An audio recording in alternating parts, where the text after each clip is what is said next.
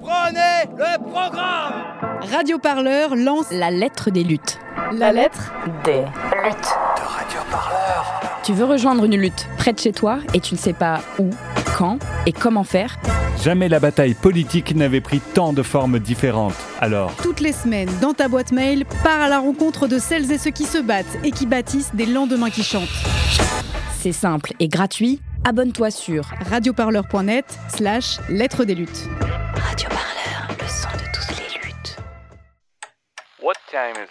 C'est l'heure de l'actu des luttes.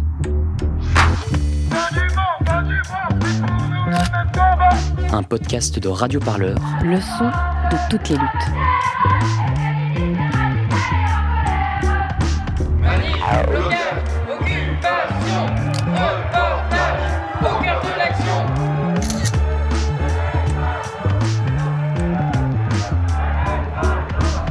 Entre flashball et lacrymo, Radio Parleur dans son micro.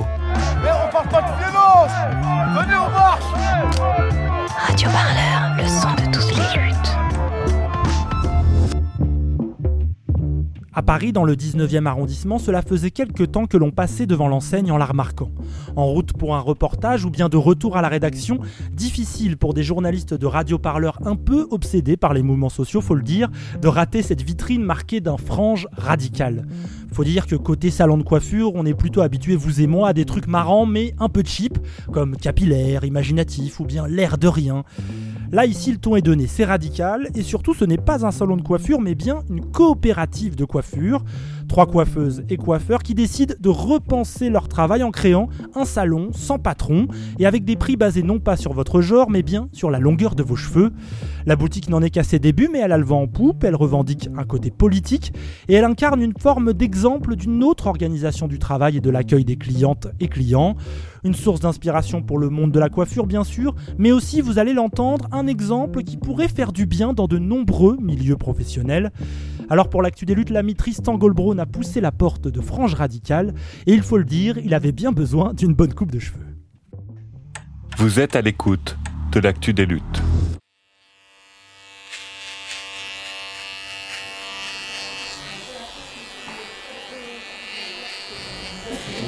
J'avais un rendez-vous à 17h avec Anouk. C'est Martin. Martin. C'est là. Oui, c'est moi. Parfait, bah ça devait être patienter là, je la je sur le. Ouais, où tu veux. Sur le fauteuil ou le canapé. Je m'appelle Anouk et je suis coiffeuse à Frange Radicale. Euh, voilà. Euh, mon statut c'est salariée coopératrice, euh, comme euh, mes, mes deux autres collègues. Voilà. Nous, on croit euh, au fait de faire des choses collectivement. Par contre, on ne croit plus au fait de. euh, au travail tel qu'il est organisé maintenant, euh, en ce moment dans les salons de coiffure, qui est avec un patron et des salariés euh, qui galèrent. On avait envie de, créer déjà notre boîte et de créer un schéma dans lequel on se sente bien. Après, il y a une deuxième lecture du salon qui est un salon qui est quand même assez inclusif et du coup, rien que ça, c'est aussi politique d'essayer de permettre à tous et à toutes d'avoir accès euh, au salon en faisant des prix non genrés, euh, en faisant des prix accessibles, euh, en réfléchissant le plus possible à comment matériellement on peut accueillir des personnes qui n'ont pas accès à des salons de coiffure. Souvent c'est tout con, hein, mais par exemple ben, le fait que le salon soit accessible aux, pers- aux personnes PMR, personnes à mobilité réduite, en faisant en sorte que ouais, tout le salon leur est accessible. Notre euh, grille de tarif, elle n'est pas en fonction du genre de la personne, elle va être en fonction de la longueur de cheveux. Donc on a un prix, un prix coupe courte et un prix coupe longue. Globalement, j'ai l'impression quand même qu'on attire des gens qui ont une sensibilité quand même militante, j'ai envie de dire, mais euh, après ça peut être dans différents domaines, hein, mais euh, enfin les gens ils atterrissent pas par ici, par hasard, enfin, quand même. Euh, euh, ils viennent juste, on a beaucoup de, féministes parce que euh, on a eu beaucoup d'é- d'échos vis-à-vis des prix non. Et après, on a toutes les personnes qui sont intéressées par euh, l'aspect euh, coopératif. Donc euh, ça, ça va faire notre euh, cercle. Et puis après, maintenant, on a des gens du quartier. Euh, et dernièrement, on a eu un peu de pub dans des journaux, donc on a d'autres euh, d'autres cercles de personnes, mais enfin, moi je dis toujours qu'il faut pas faire ce métier si on n'aime pas les gens et quand même il y a un côté où ouais, on prend beaucoup soin euh, des gens et on recueille non seulement, enfin, on s'occupe de leurs cheveux, mais on prend soin aussi de leurs paroles, quoi. Enfin, ils nous confient quand même beaucoup de choses, etc. Euh, donc ouais, c'est bah, euh, il y a des moments qui sont hyper beaux. Hein. Par exemple, euh, la dernière fois, euh, j'ai eu le cas d'une personne qui m'a dit Ah ben là, je veux une coupe comme ci, comme ça, parce que c'est ma coupe de coming out. Et genre, du coup, enfin, c'est super chouette de, contribuer à, ta petite échelle, mais genre, à cet événement-là pour. donc, ouais, là, la preuve que ça contribue vraiment à un truc, quoi. après, moi, j'ai plutôt milité dans les, euh, dans les milieux TPG, c'est transpédéguine. Et du coup, euh, c'est. Enfin, voilà, mais on est tous issus de, de, différents euh, endroits politiques, mais qui se rassemblent. Voilà. Et l'idée, enfin, pour plus tard, ce serait de rallier d'autres coiffeurs à notre cause, quoi, et de montrer, d'arriver à démontrer qu'en fait, on peut s'en sortir sans avoir un patron et un manager.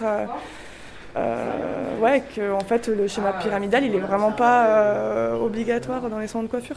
Ça, ça nous ferait plaisir. Dernièrement, on était trop contents parce que on a eu un award de la coiffure euh, dans le dans, dans le, journal. c'est un, magazine qui s'appelle Coiffure de Paris. Et c'est un magazine qui est distribué dans les salons de coiffure et dans les écoles de coiffure. Et du coup, on s'est dit, ah, c'est cool, on va atteindre euh, nos, collègues quoi. Euh, et on va leur montrer qu'en fait c'est possible de faire une coopérative de coiffure. Parce que quand on a dit qu'on faisait une coopérative de coiffure, alors moi perso j'en ai pas du tout parlé à mes profs avec qui je n'avais plus de, plus de contact. Mais je sais que Pierre il a eu des retours où on lui disait mais c'est pas possible, ça va pas marcher, enfin euh, c'est sûr. voilà, et en plus vous êtes trois, mais c'est sûr ça va pas marcher. Alors ça se passe super bien quoi. Et puis c'est génial parce que vraiment, euh, c'est un outil, euh, c'est pas seulement un outil pour les gens qu'on accueille, c'est un outil pour nous. Quoi. Là, dernièrement, on a décidé de plus bosser le samedi. Mais euh, bonheur total, quoi. Enfin, en fait, on s'est posé une heure, on s'est dit, bon, comment on peut faire en sorte de bosser mieux? Parce que là, on était fatigués, on était épuisés. Et qu'est-ce qu'on peut essayer de trouver comme solution? Et la solution qu'on a avancée, c'est plus bosser le samedi, se caler sur la semaine, la semaine un peu de tout le monde, quoi. Et mais euh, c'est trop bien quoi. et euh, ouais c'est ça, c'est ça la coopérative c'est aussi un outil pour, euh, pour les travailleurs quoi. après quand j'ai compris qu'elle apparaissait partout, je me suis dit oh là. J'imagine la première fois que tu as vu une vidéo, tu Eh mais c'est la meuf que j'ai croisée. Ouais, c'est ça. ah ouais, alors déjà que bon, mais alors là non. Hein. ouais. Je vais trouver le juste là. dans longueur, surtout, enfin, que ce soit pas un peu trop Ouais, ça encore. Yes, parfait.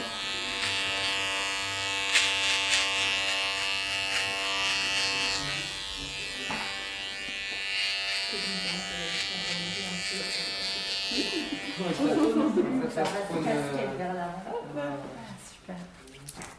Trop trop bien. Je ne sache pas plus pour pas qu'il gonfle. Non, c'est bien. La crème là. Bravo, très bien.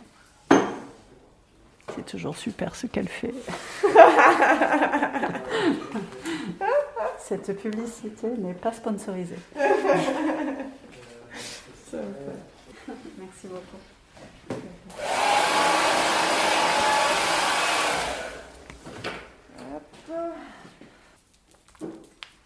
C'est Laetitia, euh, je suis designer graphique, je travaille dans une, ONG et je suis à Paris depuis 5-6 ans.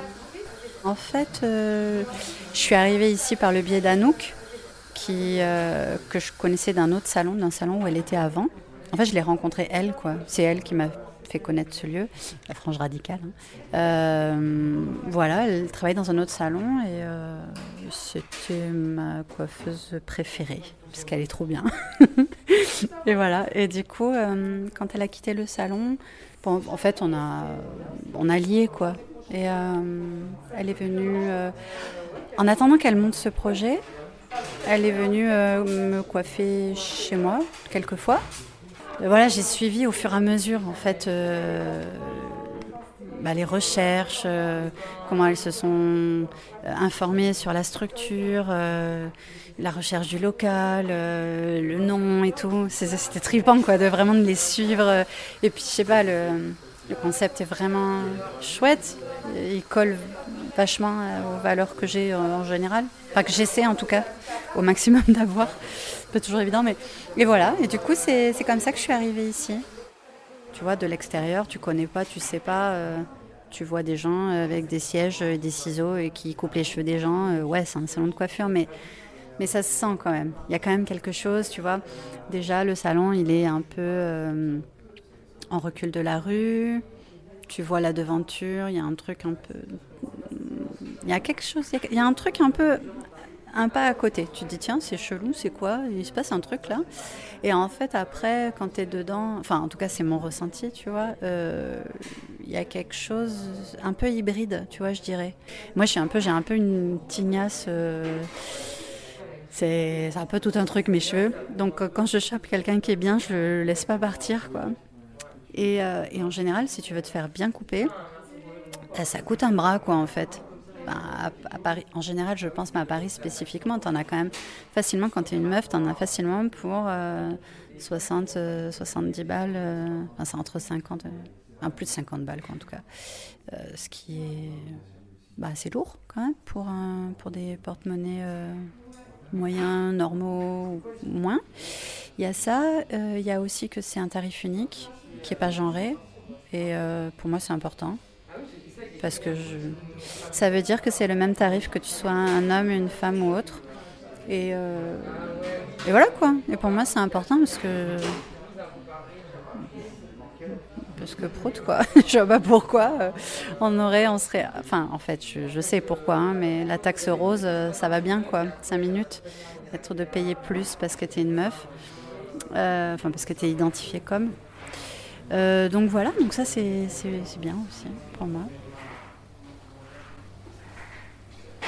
Les cheveux, c'est cheveux, c'est beaucoup plus, je pense, que ce qu'on imagine.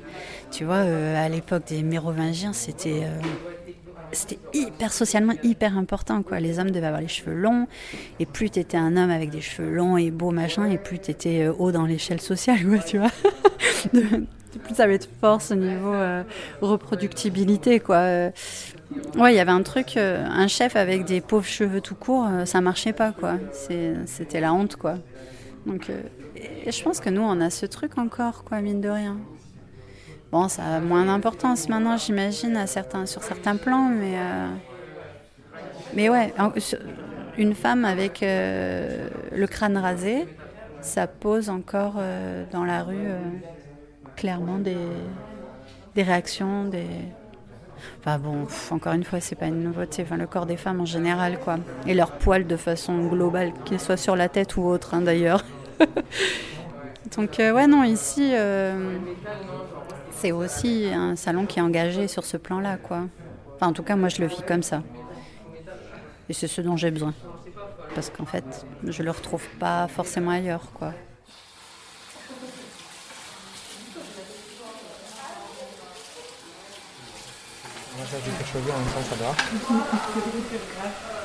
Alors, euh, je m'appelle Pierre. Je suis coiffeur depuis que j'ai passé mon CAP en 2013. Et euh, j'ai ouvert ce salon avec euh, Léa et Anouk. Ce lieu, euh, Radical, c'est une coopérative.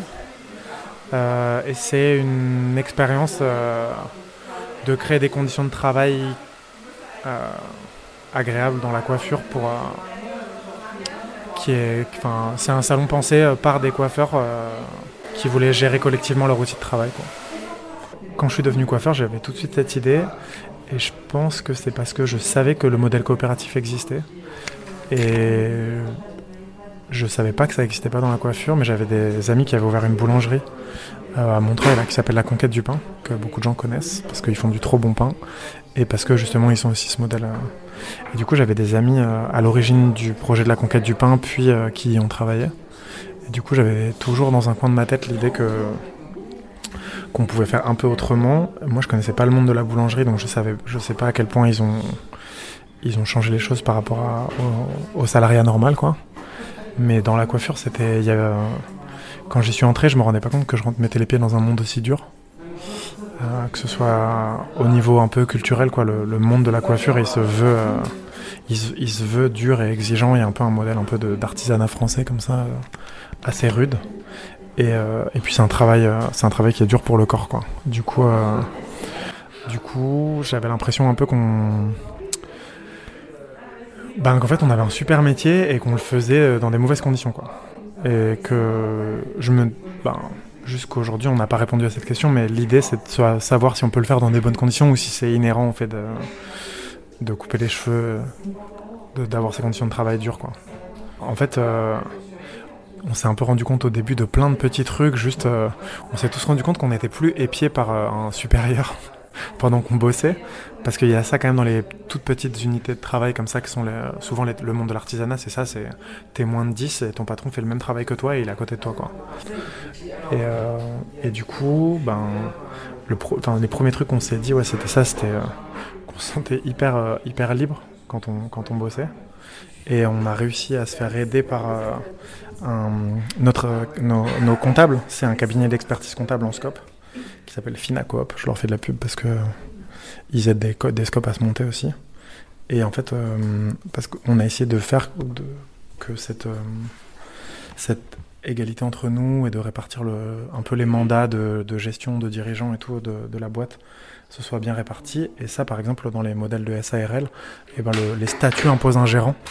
Et du coup, grâce à ces comptables, on s'est rendu compte qu'en SAS, on pouvait inventer un mode de gouvernance déjà dans les statuts, donc juridique, qui était plus, euh, plus en adéquation avec nos idées et tout. Donc on, parce qu'on a essayé, on, imagine que peut-être un jour il y aura conflit ou quoi, et que c'est dans ces moments-là que tu vois vraiment les rapports de, de pouvoir euh, se révéler quoi. Et du coup, on a essayé de verrouiller le truc en passant beaucoup de temps à écrire des statuts qui mettaient tout le monde à égalité, euh, qui pensaient les conflits, qui pensaient tout ça quoi. Le monde du travail, il fait qu'on est souvent très seul quand même. Mais, euh, mais ouais, l'apparence et le soin, j'ai l'impression, ben, là, on sort d'une année où ça a été un peu. Bah, déjà, le fait qu'on ait été euh, considéré comme essentiel, ça dit beaucoup de choses euh, sur, euh, sur comment c'est pensé, euh, par, euh, même par les gouvernants. Quoi. Il y a un truc un peu.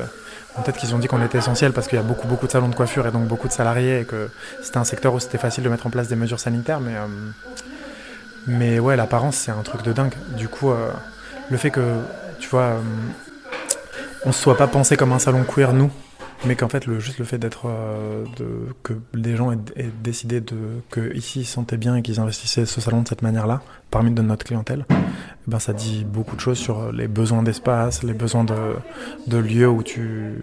où, où tu es à l'aise, quoi, tout simplement. Et après, si, après, euh, les trucs, euh, les trucs d'apparence, ben. Moi, les trucs qui me viennent en premier, ouais, c'est ces trucs hyper genrés dans la coiffure euh, quand on l'apprend, mais aussi euh, les autres trucs qui sont politiques, c'est qu'on n'apprend pas à travailler tous les cheveux, euh, on n'apprend pas à... Enfin, tu vois, même le cheveu bouclé, j'ai dû l'apprendre dans un salon. Le cheveu, afro, le cheveu afro aussi. Si tu rencontres pas des coiffeurs qui te l'enseignent, tu l'apprends pas dans la formation de base. Donc, en fait, j'ai l'impression que c'est juste que c'est... Ben, il y a hum, le rap... En fait, il y a le rapport à son apparence qui est hyper politique pour toutes ces questions-là. Euh, la coupe de cheveux qu'on a, elle définit dans quelle classe, à quelle classe sociale on appartient. Euh, Enfin, il y a tous ces marqueurs-là. Et du coup, nous, on est les agents de ça. On se retrouve avec nous, nos propres avis, nos propres codes, à devoir coiffer des gens qu'on connaît pas, qui nous disent euh, à quoi ils aimeraient ressembler, puis on n'est pas sûr d'avoir compris parce que c'est. Et du coup, tout ça, j'ai l'impression que c'est pas mal. ça pose beaucoup de questions et sociales et politiques à chaque fois. Ouais. Voilà quoi. Il y avoir aussi le mulet. Le mulet, il a plusieurs euh, origines, quoi. Genre, tout le monde a un peu euh, a une idée, euh, plus ou moins. Je sais pas, il y en a qui disent que c'était genre les Espagnols antifascistes qui se laissaient pousser la nuque longue sous Franco, en fait, et qui le cachaient dans leur col. Et du coup, c'était une, une espèce de symbole de bah, de résistance, du coup, qu'en Espagne, le mulet, ça viendrait de là. Mais il y a d'autres gens qui disent que, bah non, je sais pas, c'est juste une coupe euh, des années 80 en Allemagne. Enfin, ouais, voilà. Ouais, c'est c'est assez varié, quoi. Mais bon, voilà, en tout cas, euh, la coupe euh, à la mode en ce moment, c'est grave le mulet. Depuis que Rihanna l'a mis, euh, l'a fait. Donc euh, voilà, c'est devenu une coupe normale aussi. Je m'appelle Léa, j'ai 30 ans. Voilà, je suis euh, bah, co, euh, directrice de Frange Radicale avec mes collègues. Je fais un noir euh, bleuté euh, sur euh, Marius qui fait, qui m'a laissé carte blanche pour sa couleur. On se plaint beaucoup en fait de de, de, la qualité en fait du travail du coiffeur, mais en fait, faut voir en fait ce qu'il y a derrière qui fait qu'on peut pas le réaliser. Si on enchaîne, euh, je sais pas, que 15 coupes par jour, euh, qu'on n'a pas de pause, qu'on reste debout toute la journée euh, et qu'on nous met la pression à être sur notre dos, etc., nous surveiller, etc. Enfin, en fait, bah, la coupe que tu vas faire, en fait, elle va être ratée, c'est une évidence. C'est vrai qu'en fait, c'est un métier où en fait, on est exposé à plusieurs troubles, on va dire. Il y a tout ce qui va être articulation, ça veut dire le métacarpien, genre le poignet, je pense que c'est comme tous les métiers ouvriers. En fait, au bout d'un moment, euh, le corps est suppu. C'est quand même très physique. Je pense que c'est comme un boulanger, quelqu'un qui, qui fait du travail à la chaîne, etc. Enfin, c'est les mêmes. Euh, ça va. C'est ouais, voilà, c'est le même genre de choses en fait qui peuvent nous, en tant que coiffeurs, euh, bah, nous arriver aussi. Du coup, mais voilà, c'est ça aussi, c'est que avoir être trop dans le, le, rush en fait, être trop dans le speed en fait, on fait forcément les mauvais mouvements. Enfin, en fait, c'est ouais, du coup, cette coopérative, en fait, ce statut fait que là, on peut faire ça, en fait. On a le temps, on prend le temps. Enfin, ouais, voilà. Et euh, du coup, on va pas, on fait pas de, c'est pas l'usine de la coupe, quoi, comme on peut voir dans la plupart des salons, quoi. C'est, c'est, ça, quoi. Il n'y a pas assez de temps, en fait, pour réaliser le travail.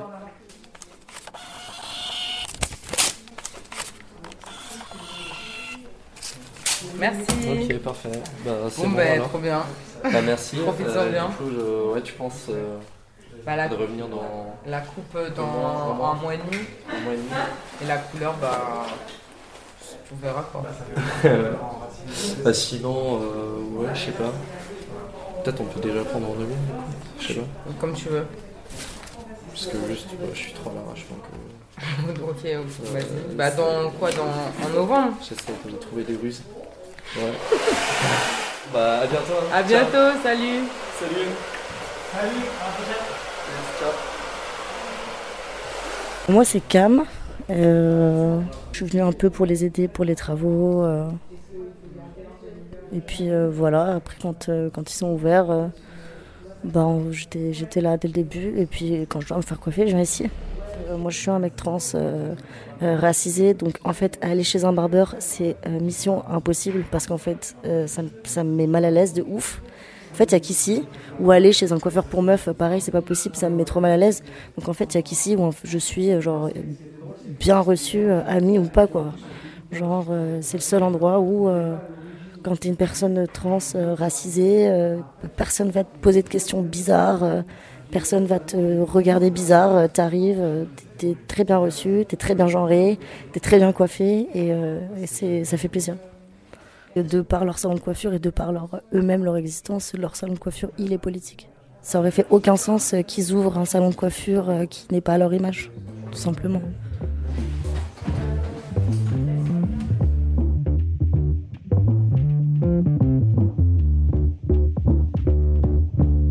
Le reportage de Tristan Goldbron au salon de coiffure Frange Radicale. Dans l'actu des luttes, on va continuer hein, régulièrement à vous faire découvrir des manières différentes de faire politique, de travailler ensemble aussi. D'ailleurs, pour ne rien rater des prochaines luttes à suivre, vous pouvez dès maintenant vous abonner à notre nouvelle newsletter. Son petit nom, la lettre des luttes. Vous la retrouvez chaque mercredi matin dans votre boîte mail. Une sélection des prochaines luttes à suivre, un zoom aussi sur des mobilisations pas toujours visibles hein, sur le radar médiatique. Pour s'abonner, rendez-vous sur notre site radioparleur.net. Vous cliquez sur l'onglet Lettres des luttes. Et pour revenir à l'actu des luttes, eh bien la semaine prochaine, on vous embarque dans le Poitou-Charentes. On va plonger au cœur de la lutte contre les bassines. Ce week-end, en pleine COP26, plusieurs milliers de militantes et militantes sont attendus pour protester contre un grand projet d'irrigation et surtout contre ses conséquences environnementales. On vous dit tout dès mercredi. D'ici là, vous passez une très très belle semaine à l'écoute du son de toutes les luttes. Salut